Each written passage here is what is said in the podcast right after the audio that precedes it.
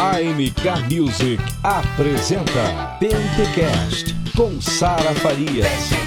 Oi Brasil! Sara Farias aqui e esse é o episódio piloto do Pentecast. E eu tenho aqui junto comigo para a gente bater um papo muito cabeça, hum. com muito conteúdo que é a sua cara, hein, Leia? Está aqui comigo Leia Mendonça. Amiga, obrigada por ter aceitado é, o nosso convite para estar aqui diretamente dos estúdios da MK Music no Rio de Janeiro, gente. Eu não podia ser em outro lugar. E Leia, já vai falando aqui com a gente. Mais uma vez, obrigada, porque eu sei que a sua agenda é cheia, tá? E você estar aqui, você tem muito a nos ensinar e eu vou aproveitar cada segundo aqui, tá? Fica à vontade, para mim é um prazer, um privilégio estar aqui com você, Sara, porque você é uma pessoa que desponta cada dia, né? Tá perto de você é, é maravilhoso, você é alegre, espontânea, essa, esse teu sotaquezinho gostoso também, né? Vai ser muito bom esse podcast. Aliás, esse Pentecast. É, Pentecast, tá, gente? Já vai compartilhando com todo mundo, pelo amor de Deus, marca a gente, tá bom? Marca a MK, marca a Leia, marca essa pessoa também aqui, Sara Farias Oficial, pelo amor de Deus. Leia, mas não vamos Sim. perder tempo. Não, né? não temos pouco tempo, tempo para falar muita é coisa. É mesmo. É uma, você é uma cantora que já faz aí é, décadas, né, que você transita por esse Brasil, fora do Brasil já concorreu ao Grammy Latino. É, são mais de 12 álbuns é. lançados. É verdade. Né? Mais de 28 milhões de views no YouTube no último ano. Então a gente está falando de uma pessoa que, durante todo esse tempo que Deus levantou, né, a gente sempre te vê com a mesma a, a, aquele, aquele mesmo conteúdo de sempre, você fala com muita propriedade, é muito boa na argumentação, Uau. nas respostas. É, como, como é que você conseguiu é, ser a Leia, essa Leia, com tanta consistência? É, eu acredito que é a vida, é a experiência, é o tempo. O tempo vai fazendo a gente. Eu lembro que quando eu comecei no Altos Louvores, eu morria de vergonha. Eu só falava com os olhos fechados. O grupo era mais envergonhado do que eu. E eu fui escolhida para falar, então eu falava com os olhos fechados, coração batia forte, suava. Era uma coisa horrorosa.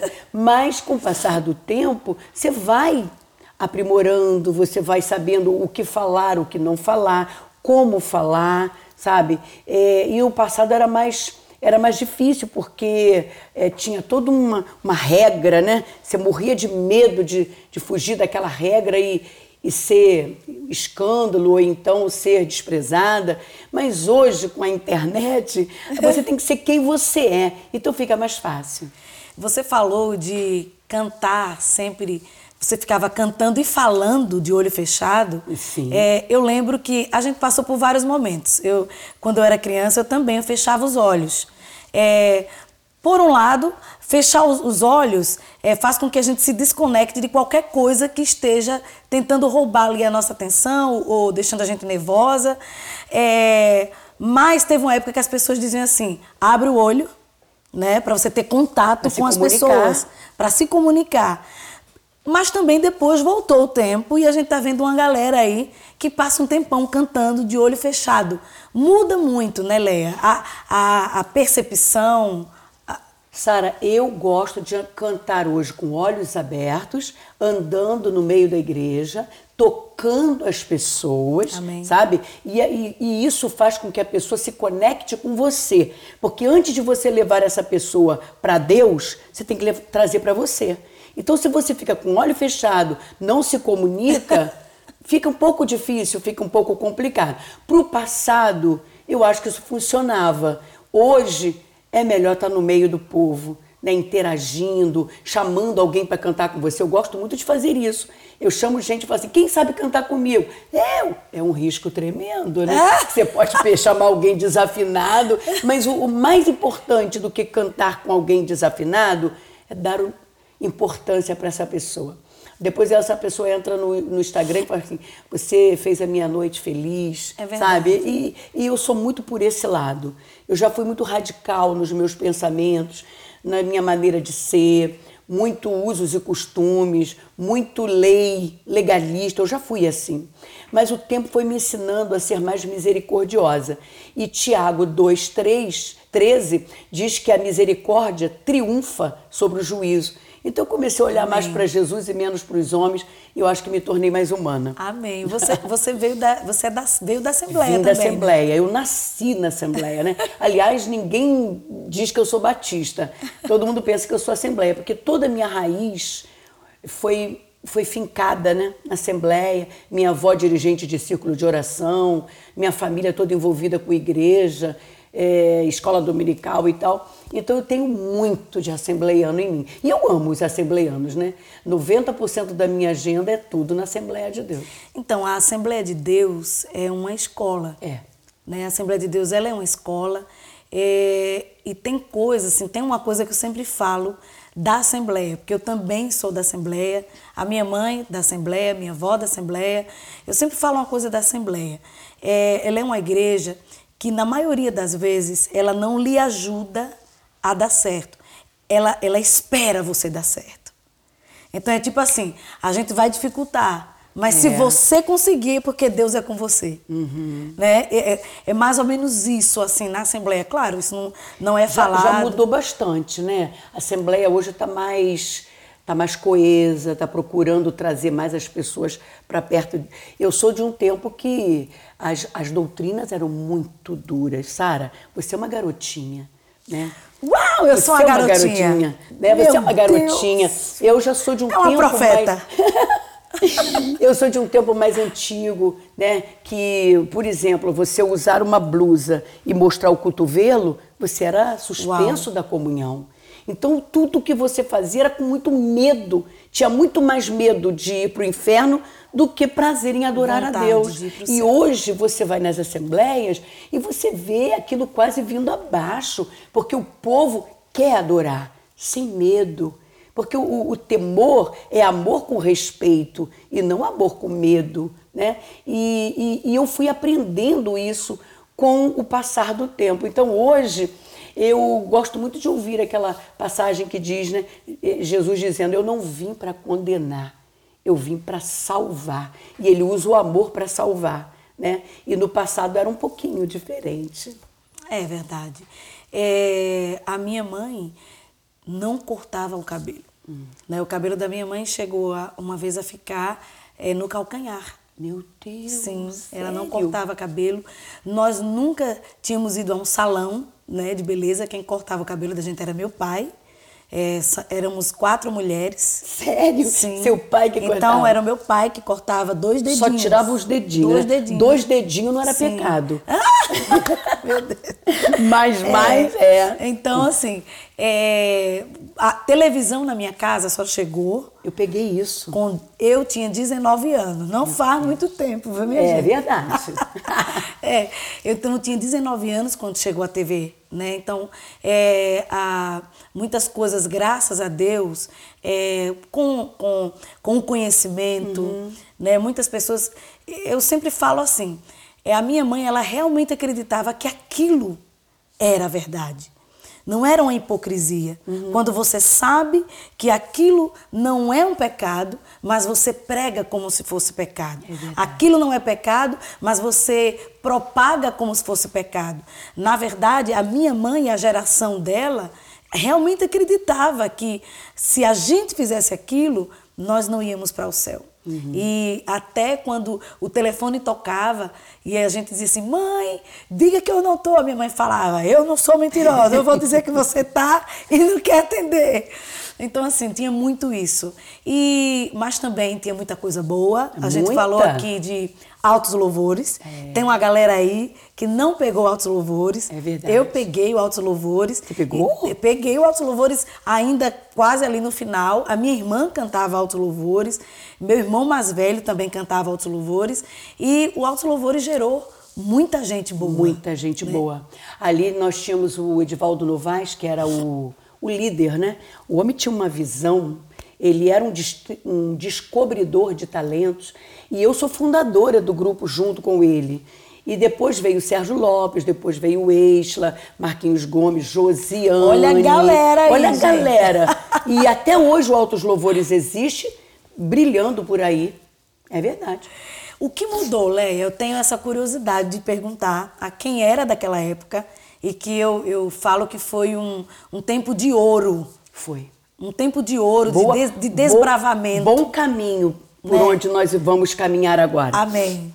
Então, assim, a gente saiu ali dos anos 80, Uhum. né? Entramos nos anos 90, com a igreja avançando em todas as, as áreas da sociedade, né? E, e tinha essa parte artística que, inclusive, a MK tem uma contribuição, assim, sem... que nós não podemos mensurar na qualidade do trabalho naquele, na, na década de 90. É, e o que você acha que mudou?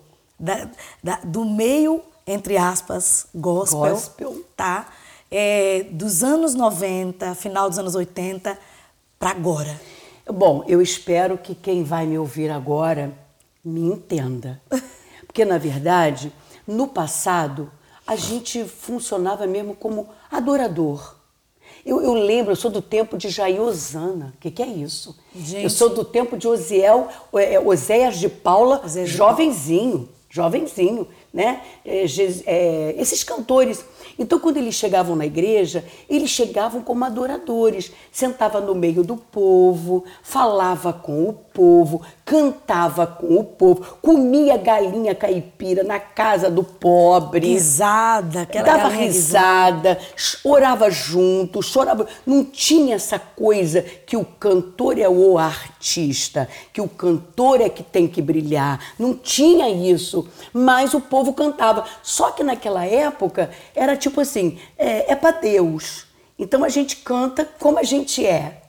Hoje, o que me, me agrada nessa nova geração, nesse novo tempo que eu não estou criticando, né, é a qualidade que foi dado para a voz, para o instrumental, para os ritmos, para os gêneros. Tudo isso foi aperfeiçoado. Mas eu creio também que o fato de nós termos nos tornado os profissionais da música fez com que a gente se tornasse muito estrela. Ok. Entende? Entendo. Hoje um cantor quando chega na igreja se esquece de tudo para dar atenção só para o cantor e nem todo ser humano tem condição de suportar isso. Uma pessoa que tem 22 anos, Uau. que saiu lá do interior, que comia com a mão e agora ele fez um sucesso na internet assim, ó, não teve tempo de maturar Ok. a- a- o seu sucesso, essa pessoa ela pira, ela vai pirar. Então é o que a gente tem visto hoje. Deu certo, tá ganhando dinheiro e tá famoso, então Deus está com ele. Então o que ele está fazendo é de Deus. E o, se você falar alguma coisa contra o que ele está fazendo de errado, você está julgando. Então hoje em dia a gente está cerceado do direito de, de comentar ou então de falar alguma coisa da Bíblia. Por quê? Você está julgando. Que é isso? Se for assim, Jesus julgou muita gente também. né? Sem contar que, se você não tiver números, você não pode falar nada. Não pode falar né? nada. Então, por exemplo, você não é valorizado né, pela, pela sua história. Não. Pela sua experiência. Hoje não mais. Né? Então é assim, quem, quantos seguidores Sim, ele tem, né? Então, quantos views É. ela tem ou ele tem? Se a pessoa não tem nada disso, então quem é você para falar? Quem é você? Você nem Então- é convidado. Exato. Você Uau. pode ser cheio de unção, você pode ter comunhão com Deus, pode ter boa reputação, porque para ser diácono numa igreja tem que ser, primeiro de tudo, boa reputação. Mas isso não importa mais. Boa reputação não importa mais. Vida com Deus, cheia do Espírito Santo, não importa mais. O que importa é quantos milhões de visualizações ele tem, quantos seguidores ele tem no Instagram. Esse daí vai encher minha igreja. Então enche a igreja de gente que de repente tá ali só por causa do cantor. E os problemas vão aparecendo, né? Os problemas só vão se multiplicando e esses problemas já, já vêm fluindo é, da- da- do altar, né? Do que seria o altar. Né? Que na verdade o altar não é lugar do problema, é lugar de solução. Exatamente. Né? Mas começa a fluir dali essa cultura do encher, né? do, uhum. do respaldo do número, do respaldo do sucesso. É, uma vez Deus falou algo comigo, eu estava dentro do meu quarto e eu estava olhando assim, eu, eu moro é, num, andar bem alto, né? E aí eu estava dali olhando e eu vi claramente o Senhor falando comigo assim: não me confunda com números. Meu Deus, coisa forte. Muito forte. E eu, e, e eu, eu sabia naquele momento que Deus estava falando algo uhum. relevante. Tudo que Deus fala é, é relevante. relevante né? né? Então, se Deus está falando, é porque aquilo tem relevância. Se não, ele, Deus, é, Deus tem muita coisa para fazer. Sara, nem todo mundo está com Jesus pelo que ele é, mas pelo que ele pode dar. Um dia Jesus estava pregando para uma multidão de mais de 10 mil pessoas. Multiplicou pão, multiplicou peixe. E na hora que ele falou assim: agora chega de comer e agora me ouça um pouquinho. Quem não comer da minha carne e não beber do Uau. meu sangue, não tem parte comigo. E o que, que a pessoa, o pessoal fez? Foi todo mundo embora, porque estavam ali somente para poder consumir o milagre, Nossa, a bênção. Isso é muito forte. Aí Jesus pega e diz assim: Ué, Cadê todo mundo? Aí, aí Pedro, né? Ele diz assim: Senhor, teu discurso foi muito duro. Isso é uma coisa que eu aprendi hoje. Uau. Você não pode pregar a palavra genuína no púlpito, senão você não fica com membro na igreja.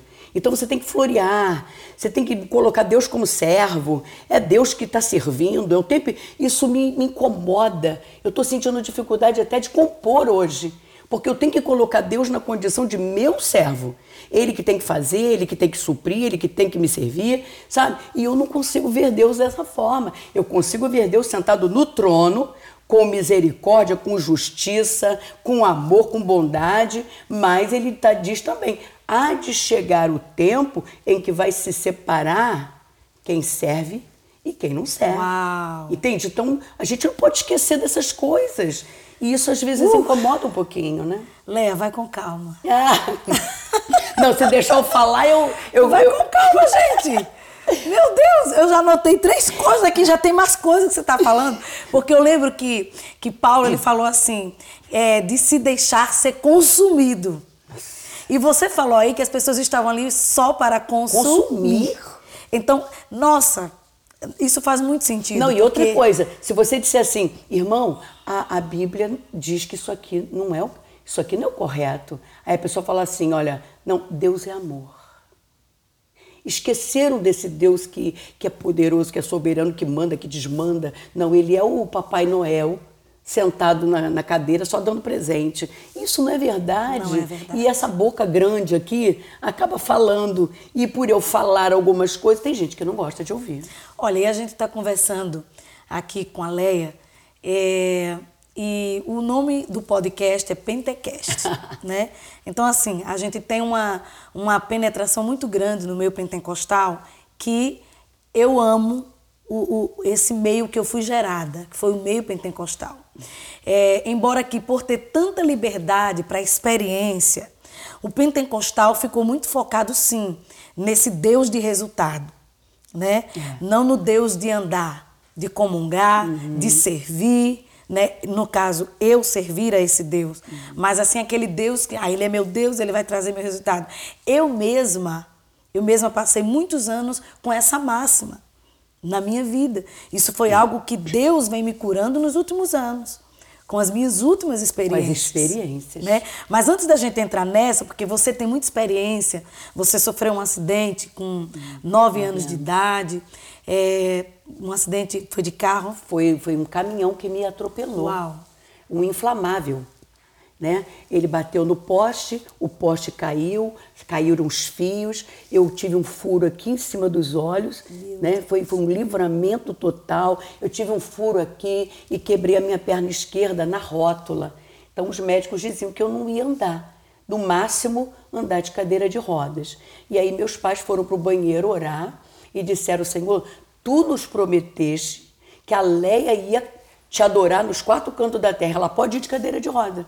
Mas o Senhor nos disse, não nos disse que era de cadeira de roda. Olha que coisa forte, né? É Como é bom ter essa intimidade com Deus. E a, a igreja orando, orando, vários raios-x e todos eles davam minha perna, o osso não colava, porque é difícil colar rótula, né? Então, no último, na última, antes da ulti, do último raio-x, eu tive um, um sonho, pequenininha, nove anos, eu vi eu dormindo e aquele homem chegando diante de mim, colocando as mãos sobre mim. Amém. E no dia seguinte o osso estava coladinho. Glória a Deus. Então, vale a pena. Vale a cada pena. detalhe com Jesus, cada renúncia, sabe? Não sou eu que me mando, é Ele que manda em mim. Amém. A gente já falou do acidente, eu quero voltar, porque eu fiz umas colinhas aqui, tá? É, você falou que hoje nós temos estrelas. É. Eu quero te perguntar, quem é que faz a estrela? Olha, quem faz a estrela, né? Eu acho que são as pessoas. É. São as igrejas. Sara, eu, eu, eu, eu, não, eu não vou ser hipócrita de dizer para você que eu vou nas igrejas sem pedir uma oferta. Porque se você não pedir uma oferta, Sara, eles não te dão nem a água. Você É, tem até tenho- que pagar para beber água. Então você pede uma oferta. Só que já teve caso. Léa, eu conheço uma, uma cantora que ela não é conhecida, tá? Ah. Mas ela diz assim, Mansara, ora por mim, porque eu vou para as igrejas, eu peço uma oferta de amor e o pessoal tá me dando uma oferta de ódio. né? Ou seja, não paga nem a gasolina. Não, não, não, não faz, não tem consciência. Eu fui cantar num, num- num estado aí, eu fui como cantora, mas saí daqui, combinei uma oferta com a igreja direitinho, que quem tá me ouvindo sabe, eu não boto faca no pescoço de ninguém. Então saí daqui, tudo combinadinho, cheguei lá, eu era cantora da festa. E a pregadora, ela não só pregava, ela ia nas casas, ela orava pelas pessoas. A mulher trabalhou, mas trabalhou muito para o Senhor ali, sabe? Quando chegou na hora de vir embora, eu Ok. já tinha recebido uma oferta anteriormente. Ela, ela deixou, que- irmão, é o que vocês sentirem no coração. Eles não sentiram nada. Ah, meu Deus! E nem gratidão. Nem gratidão. Porque aí, aí no final ela falou assim, Leia, eles te abençoaram? Eu falei assim, ah, irmã. Aí falei, né? E a gente fica numa situação Eu fiquei tão sem graça que eu comprei os livros dela tudinho e levei para casa. Amém. Porque nem os livros compraram. A mulher pregou, orou, ficou depois do culto, aquela fila, ela ungindo. Ela, ela, ela trabalhou muito, sabe? E a minha oração com ela foi que o Senhor te recompense. Uma senhora já de idade, a igreja rica, milionária, as pessoas da, da, da redondeza, tudo com um eleva- elevador dentro de casa, sabe? Não é que eles não quiseram abençoar. É o seguinte: se você não pediu, é porque você não precisa. Quando eu pedia uma caixa de CD, Ou você não vale. Tipo não, assim, é, é, é, é- é, às vezes é isso mesmo. É. Você não vale. O que você está fazendo não é. Não, a gente não dá valor ao que você está fazendo. não você, tá- você não se valorizou, então as pessoas não valorizam. Agora, tem gente que, que mete a faca e o povo vai vender latinha no trem, latinha de coca no trem, para poder pagar aquele cantor. Ou seja, porque pediu, então deu. Então eu voltei de- desse estado tão, tão triste, sabe? Porque tem igreja que é abençoadora. Puxa, Sara, a gente abriu mão de tudo para estar ali cantando aqui ali. E olha que as igrejas tudo faz festa o tempo inteiro. É, eu, eu, eu tenho refletido, eu sempre refleti muito sobre isso, né? É, eu, eu, eu- você também é dessa época, você tem mais experiência do que eu, da época que a gente mandava CDs, CD. né? CDs. Então, quando eu fiquei conhecida no Brasil, em 2015, 2016, com a canção Deixa Eu Te Usar, eu ainda mandava CDs. E começou a acontecer assim. É, as pessoas diziam, não, a gente não quer CD. São quantos CDs? 100? Então a gente vai depositar o valor dos 100 e o CD você não precisa trazer. Ou às vezes a própria igreja distribuía aquele CD. Isso começou a acontecer. Quando não tinha mais CD, eu, eu passei por um conflito. Né? Eu, meu esposo, a gente. Que você pa- não quer pedir. é, nós passamos é, por esse conflito. E às vezes as pessoas falam assim, mas gente, na, na, nos anos 40, nos anos 50, os missionários, os cantores, né, os pastores, eles andavam a pé não sei quantas léguas, eles não tinham o que comer. Ok, isso, isso é, é bonito. Quando o país uhum. vivia realmente uma realidade de pobreza. É uma realidade de miséria. O que é incoerente é você estar tá nesse contexto que você falou, uma igreja abundante, como Abunda, a igreja de Coríntios. Uhum. Uma igreja rica, milionária, aquela igreja. Tá? E não reconhecer o valor ou medir o valor da pessoa pelo que a própria. Se a pessoa não se valorizar e não se impor, então também.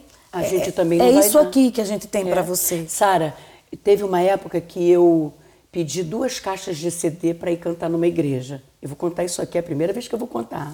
Uau, olha aí, Pentecast! Pedi duas caixas. Aí a, o contratante, o, o, contato, seja lá o que, que você quer chamar, disse assim: não dá para baixar? Não dá para ser uma caixa só? Aí eu falei assim: não, tudo bem, dá para ser uma caixa só. Aí nós fomos. Chegando lá, foi uma benção maravilhosa. Quando acabou o culto, a contratante né, falou demais. Ela chegou para mim e falou assim: muito obrigada, porque você baixou a quantidade de, de CDs. Porque, hum. na verdade, não era você que a gente queria trazer. A gente queria Meu trazer fulano de tal. Mas ele cobrou muito caro e esse ano não deu. Mas no ano que vem nós já estamos juntando dinheiro para trazer ele. O que, que é isso? Uau. As pessoas só gostam de falar mal do cantor porque pede.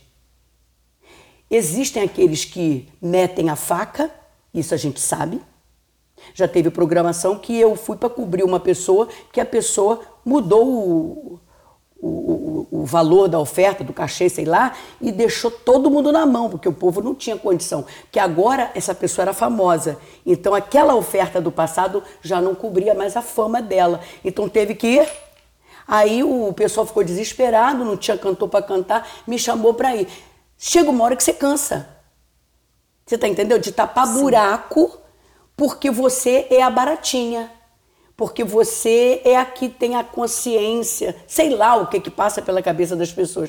Mas eles disseram assim, mas no ano que vem... Você é a boazinha. É, não, a né? Leia, a Leia, a Leia. É então a eu entendi que no nosso meio, infelizmente, você vale pelo número que você tem na internet e pelo valor que você pede de oferta. É, não é só no nosso meio, né? Na verdade, é geral, né? Eu eu tava é geral, mas não deveria ser no nosso meio, uhum. né? Eu falei agora bem nordestinamente. Deveria. Né? Deveria. né? Então tá, meu Deus, lembrei até da obra do Bem Amado. É, mas né? ficou charmoso. É, mas olha só, é, eu, eu, eu comecei a perceber nos últimos meses, assim, nos últimos anos, uma aderência muito grande de crianças. As crianças sempre gostaram de mim. Eu desconfiava que era por causa do meu tamanho.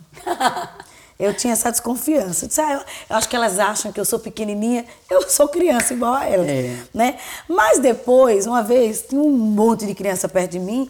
Aí uma disse para outra assim: ela tem quantos inscritos no YouTube? Aí a outra, mais de um milhão. Então, assim, é uma cultura é. né, que está vindo dos pequenos, uhum. tá? Então, assim, geral, né? É, é uma coisa assim, sabe aquela coisa que a gente fala, são os males do crescimento, os males do avanço. Mas falando dessa coisa de CD, de disco, de, às vezes, da, da pessoa que está te levando não ser legal, né? É, eu estava no Recife e conversando com o cantor Rio do Mar. Você lembra desse cantor? Claro! Gente, o Rio do Mar, né? E, e ele contando que uma vez ele foi para um lugar e levou, eram caixas e caixas de disco, disco vinil. Então ele não levava quase roupa nenhuma.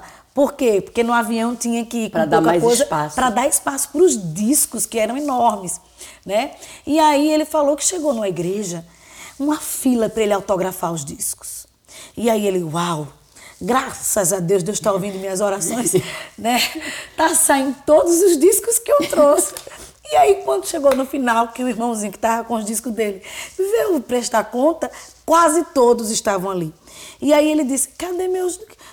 E aquele monte de disco? que eu estava autografando. E o, o, rapaz falou, era do dono da livraria da cidade. Ah, meu Deus. Então, Léa.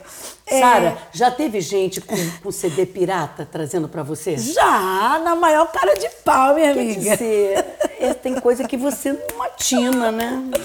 É. Então, assim, são coisas que a gente vai vivendo e aprendendo. É, você também né? Vamos voltar para a Leia. Tá sempre voltando. Né? Vamos voltar para a Leia. Você também é compositora. Você, você é compositora. É, você tem uma música que eu acho incrível, dentre tantas. Dentre tantas, porque você também já foi interpretada por outros cantores uhum. e músicas fortes também. É, tem uma música sua que sempre, desde que você lançou, me chamou muita atenção a música Covardia. Uhum. Eu, eu até fico meio que emocionada, porque eu me identifico com essa letra. Uhum. É, seria uma sofrência, né? E eu me identifico sim com sofrência. Eu também. né? E nela você fala que enquanto você estava adorando, né, o inimigo estava saqueando, né? E é por isso que o nome da música é Covardia. É. Né? Fala, fala sobre isso. É, a gente quando vê as portas se abrindo. Ok, gente... ok, ok. É. é. que já me deram leia, a gente ah. conversa muito. Menina, e, e, não tem nada aí pra... Vamos fazer a oração de Josué para parar o tempo, gente? Ah, gente, já está acabando? Ah, ah. Marco, fala da. Fala, é, fala. quando a gente vê que as portas estão se abrindo, você se acha poderosa e quer entrar em todas. E isso acontece com todos nós, cantores, pastores, pregadores. E eu fui entrando em tudo que era porta que se abria e automaticamente a família vai ficando um pouquinho para trás. E nisso a minha filha, ela, ela disse para mim que ela não queria mais ser crente. Então eu fiquei destruída, né? Fiquei destruída porque você nunca espera ouvir um negócio desse. Na verdade, ela estava encantada com um rapazinho do mundo, né? E, e aquilo me deixou muito mal, porque você é pastora, você vê seu filho não sendo mais da igreja, como é que você vai falar para a igreja, né? De, de, família, como assim? Então você, a gente começa a exigir muito da gente. E aí eu comecei a, a achar mesmo que o diabo estava saqueando a minha casa, estava alvejando um dos meus, porque teve um momento muito difícil entre mim e a minha filha. A gente nem estava se falando direito, sabe? Além de eu entrar em tudo que era porta, cantava em tudo que era canto, eu não entendia que a igreja se tornou uma rival para minha filha. Então okay. foi isso daí, sabe? Okay. Ela queria chamar minha atenção, mas aí o inimigo aproveita das circunstâncias. E foi quando um dia eu estava andando no meu quintal, assim, e pensando numa palavra para a noite, aí Deus falou comigo sobre Ruth, né? Ruth, que era sacerdotisa do Deus Quemóis, que é o Deus dos Moabitas, um povo inimigo do povo de Deus, proibido de entrar na casa de Deus. E Noemi vai exatamente passar os períodos de, de dores em Moabe. Ou seja, o que, que crente vai fazer em Moabe? O que, que crente vai fazer no Egito? Se Deus não tiver um propósito. No momento, eu sempre achei que era o diabo que estava alvejando a minha casa. Mas, na verdade, descobri depois, era Deus me acordando. Hoje, eu e minha família estamos muito mais unidas porque eu acordei. Não era meu filho, minha filha, meu marido que tinha que acordar, era eu, porque era eu que estava entrando nas portas. Então, isso é uma, uma, uma uma mensagem até para passar para as pessoas que estão começando agora. As portas se abrem mesmo, se escancaram. Se você tiver muita visualização, então a porta se escancara. Mas você tem que ter a sabedoria de Deus para entrar nas portas que Deus está falando para você entrar. É que é, você vai pastorear as pessoas, mas quem vai pastorear a sua casa? É. Né? Então, assim, é, isso é, é também é um conflito para todas nós mulheres. Muito grande. E é uma coisa que a gente vê a nossa, a nossa amiga cantora é, fazendo os stories lá no Instagram e você diz assim, eu acho que ela não sofre como eu sofro. É. Eu acho que ela não, não sente essa dor que eu sinto de sair de casa. É, só precisa calçar né? nossas, nossas sandálias. Mas, né? é, mas na verdade todas nós sofremos com isso. Todas. Eu já descobri É, às vezes, é, esse ano mesmo, teve uma, uma, uma, uma, pessoa também muito conhecida no Brasil que mandou um direct para mim. Nós não somos amigas, nós nunca nos conhecemos pessoalmente, mas nos admiramos, nos seguimos, oramos uma pela outra. E ela falou: Sara, como é que você consegue? Como é que você faz? E eu disse: Olha, é, teve um tempo que eu não estava conseguindo. É, a gente tem que ser sincera, grata, é, Sara. Teve um tempo que eu não estava conseguindo. Porque às vezes a gente passa uma impressão para os outros que nós somos super mulheres, a gente não é. A gente também enfrenta dificuldades. E, e é incrível que os hotéis são lugares solitários. Para quem está de fora, diz: ah, eu, eu quero ficar famoso porque eu quero ficar em hotel viajar. Eu quero viajar de avião e tal, e tal, e tal. Mas, na verdade, o aeroporto é um lugar de solidão para gente. É, o hotel é um lugar de solidão. Tá? E quando você vai saindo do hotel para ir para aquela igreja onde você vai ministrar, você passa por várias pizzarias, restaurantes, casas pequenas e grandes, simples, que está todo mundo reunido em família, porque é. é exatamente o sábado e o domingo que são, é, são os dias que as famílias se reúnem. Então, chega, fica emocionada. Então, você está indo para a igreja, mas o seu filho, a sua é. filha, está em casa valor, sozinho com seu que marido. Que valor tem você chegar no sucesso sozinho? Aí eu estava lendo um livro do Augusto Cury que disse assim: é melhor você puxar o freio de mão esperar sua família vir junto, porque não vale a pena sucesso com solidão, né? Eu estava falando até da Ruth, da Noemi. Amiga, porque... vai falando que eu vou pegar um café para você. Ai, pega, pega, meu amor. Eu vou eu pegar tô... um café. Tá delícia. Mas vai falando, é, Léa, vai então, falando. A, a, Enquanto ela tá falando, eu vou pegar um café para ela, gente. É, tá maravilha. Vai, amiga. Olha, a, a Noemi, ela foi para Moab e a gente no final da história descobre só foi lá para buscar Ruth. Uau. E aí eu entendi que minha filha, ela deu essa saidinha, não estou dizendo que isso é regra, tá? Mas Deus aproveitou essa saidinha dela, Sara, ela, ela saiu, mas logo voltou, trouxe o marido, a mãe do marido, a, a, os irmãos do marido, tá todo mundo na igreja Todo mundo já passou nas águas. Meu, meu, meu genro agora passa nas águas no mês que vem. Ah, que. Então, as coisas com Deus, até as investidas do diabo, Deus transforma em bênção. Amém. Entendeu? Amém. Então, hoje, eu estou assim, agarradinho com meu, no meu genro, sabe? Com a, com a sogra da minha filha. Tá todo mundo servindo ao Senhor. Então, aquilo que eu achava que era o diabo, Deus usou para me abençoar.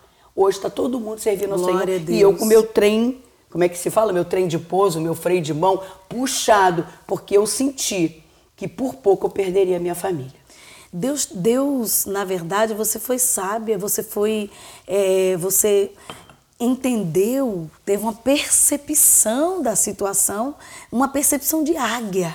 Uhum. Né? Porque você é uma mulher águia. Ah, não é porque eu estou na sua frente, mas ah, qualquer pessoa que te vê nos debates, eu já te, eu já te falei isso, que meu marido assistia os debates da 93, ouvia os debates da 93, e ele adorava quando você estava, porque você sempre ali, né? Ai, gente, acabou meu tempo. Ah, sério? Olha só, Léa, mas eu quero te perguntar, porque você também é escritora, né? Você tem os seus livros, inclusive você fala sobre envelhecimento é. em um dos seus livros é, e também sobre é, o ferrão. Nossa, toda mulher é parecida com a abelha. Ela tem, ela produz mel, mas tem um ferrãozinho guardado. Olha a pérola. Esse livro é poderoso. E o outro é a mulher que não envelhece, né? Que a gente está muito preocupado com a beleza plástica. Mas tem muita gente envelhecida interiormente, gente que já não tem mais prazer de viver. Ou seja, o, a, o propósito da vida dessa pessoa é o corpo. E é horrível conviver com alguém que tem aparência, mas não tem conteúdo. Não investe no interior. No interior. Só investe no, no exterior. exterior. né? Então, inclusive são pessoas que têm uma, uma péssima qualidade de vida, uma péssima qualidade de vida. É, o, o, os procedimentos estéticos, eles não vão curar nem cicatrizar, não é, as feridas. E é importante saber envelhecer, né, Léa? Eu ouvi Tônia Carreiro, aquela atriz famosa sim, que sim, já é. faleceu. É. Ela disse assim: gente, eu fiz plástica a vida toda, mas chega uma hora da vida que você não pode mais fazer. Então você vai ter que encarar a sua velhice no estalo.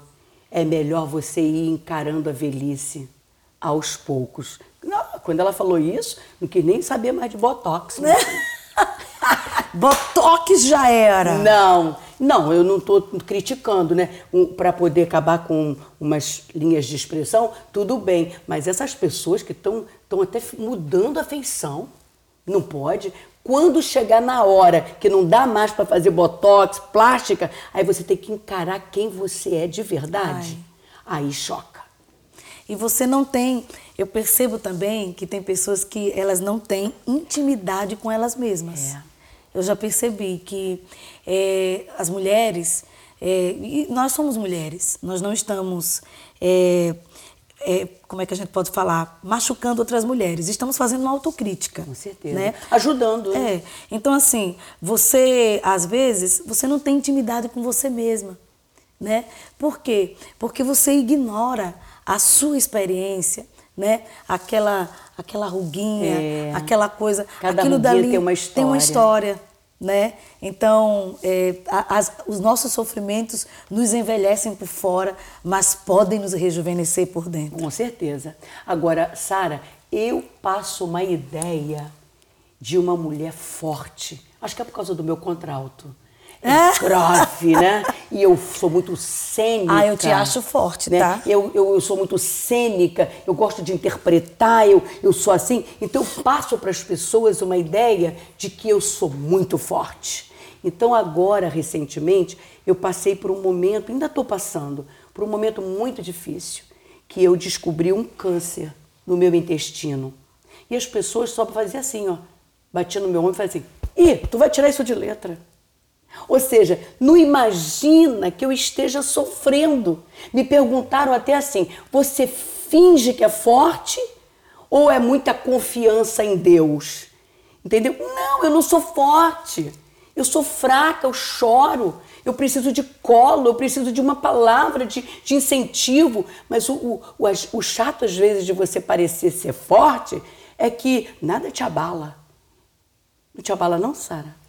Abala. Claro que abala. É, é, na verdade, isso é, é cultural, né? cultural, não só do nosso meio, mas como cultural do, do Brasil, na minha opinião.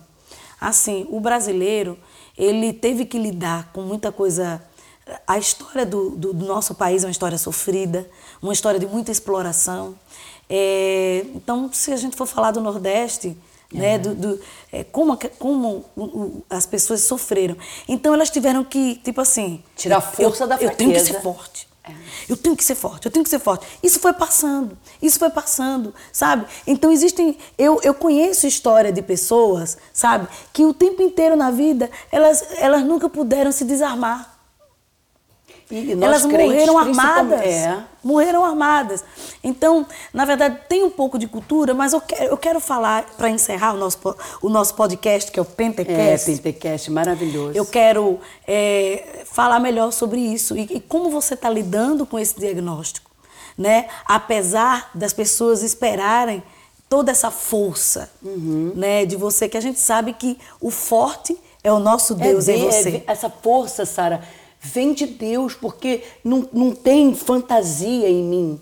Eu não estou forjando uma força só para dizer que eu sou poderosa, que eu não sou poderosa. Eu sou frágil, só meu marido sabe, entende? Agora, existe a mulher que é toda sofrida, né? Então todo mundo está sempre carregando no colo. É muito difícil carregar uma mulher forte no colo, ela passa a impressão de força. Tem gente que fala assim, não, e ela é, vai tirar de letra, vai tirar de letra. Não, a gente também precisa de colo, sabe?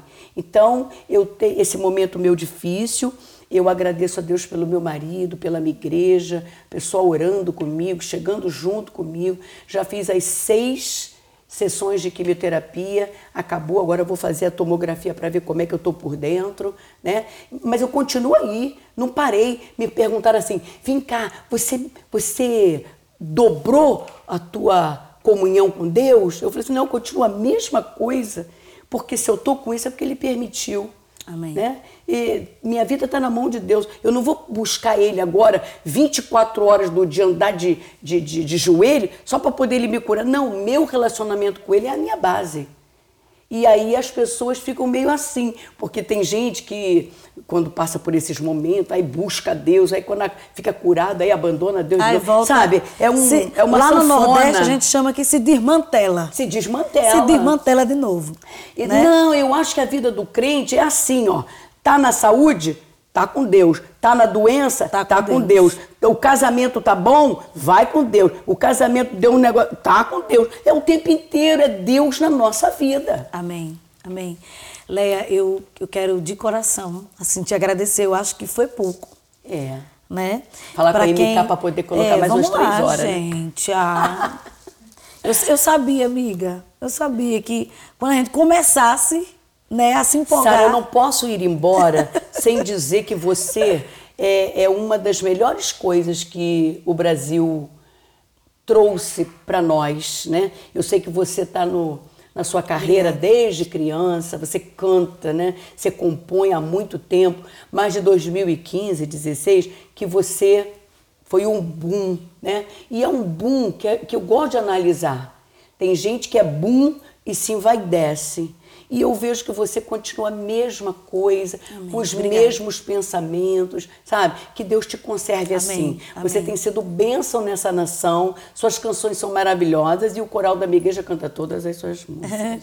Leia, é, é muito bom ouvir isso de você, né? Porque você sabe é, o que você observa, o que você está falando e, e a gente está na mesma casa. A gente está aqui na MK, a gente se encontra várias vezes e é, é sempre assim. E eu lembro de uma vez é, que você veio conversar comigo, é, lembrei disso agora, tá? Para a gente encerrar. E você disse assim, Sara, é, a gente, a gente, é, eu, eu vi que você não está me seguindo e na verdade eu, eu não sabia que eu não tá, que eu tinha deixado é, de te seguir ali. Não, que na- você me seguia e depois não me seguiu. que é o Instagram que faz isso. É, aí eu falei assim, meu Deus, será que eu falei alguma coisa que entristeceu a Sara? Aí fui falar contigo. que é o Instagram, que, que eu já descobri que o Instagram faz isso. E por que eu achei isso bonito? Porque você veio falar comigo. Né? Você, amiga, olha, eu observei isso. Né? Então, assim, é, isso quer dizer o quê? Que você é, um- é- é madura, é uma mãe. Isso, isso não faz É, diferença. é, você já veio é, para resolver aquilo, aquilo e, e eu disse, nossa, minha amiga, me perdoe porque eu nem tinha observado. Isso são coisas que as pessoas que estão lá fora, elas não sabem. Né? E ouvir é, você com toda a sua maturidade, é, com, com tudo, toda a sua história, né? E fazendo essa observação é, é muito importante para mim e eu não vou chorar. Obrigada mais Obrigada uma vez você. por você ter aceitado. É, eu, eu quero te ver engajando, contando essa vitória. Eu estou com esse negócio Nome agora de dizer Jesus. engaja na É, vitória. ser. Eu sei que também vai surgir muita coisa é, desse seu momento e Uhum. eu sei também que você vai muita gente também vai te carregar no colo É. né que é, esses momentos a gente precisa de colo Precisa de colo. a gente precisa de colo a gente precisa saber que a gente pode é, desfalecer os braços porque vai ter gente segurando os nossos braços e eu termino o Pentecast de hoje é, convidando você, tá? A carregar essa amada aqui, ó. No seu colinho, viu? De oração. Amém. Tá? Minha amiga, muito obrigada. E que você continue abençoando muito as nossas vidas com o seu testemunho, sua sabedoria, com a sua consis- consistência Amém. e sua alegria. Amém. Não abro mão dela, de jeito nenhum. Ai, gente, esse foi o nosso episódio piloto do Pentecast, é o podcast da galera do fogo aqui no Brasil, viu? coisa E essa foi a Léa Mendonça, minha convidada desse episódio, amiga. Beijo. Obrigada. Manda um abraço aqui. Gente, que prazer estar aqui com a Sara, né? Que você seja muito edificada, edificado com este Pentecast aqui. Você ouviu Pentecast com Sara Farias, um oferecimento MK Music.